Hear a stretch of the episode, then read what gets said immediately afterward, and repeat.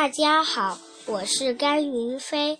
今天我给大家讲一个故事：大象救小兔。一天傍晚，白白、灰灰和黑黑三只小兔在树林里玩耍。突然，树后窜出一只凶恶的大灰狼，张着大嘴巴，露出尖尖的牙齿。伸出锋利的爪子，向小兔们猛扑过来。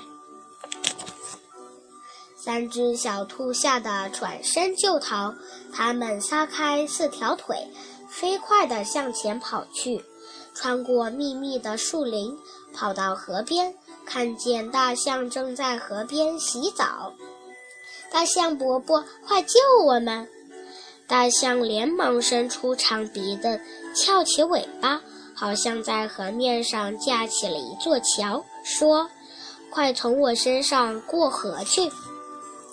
大灰狼追到河边，看见小兔都过了河，气得嗷嗷大叫。大象把早已吸足了水的鼻子对准大灰狼喷去，大灰狼被喷得睁不开眼睛，只好夹着尾巴逃走了。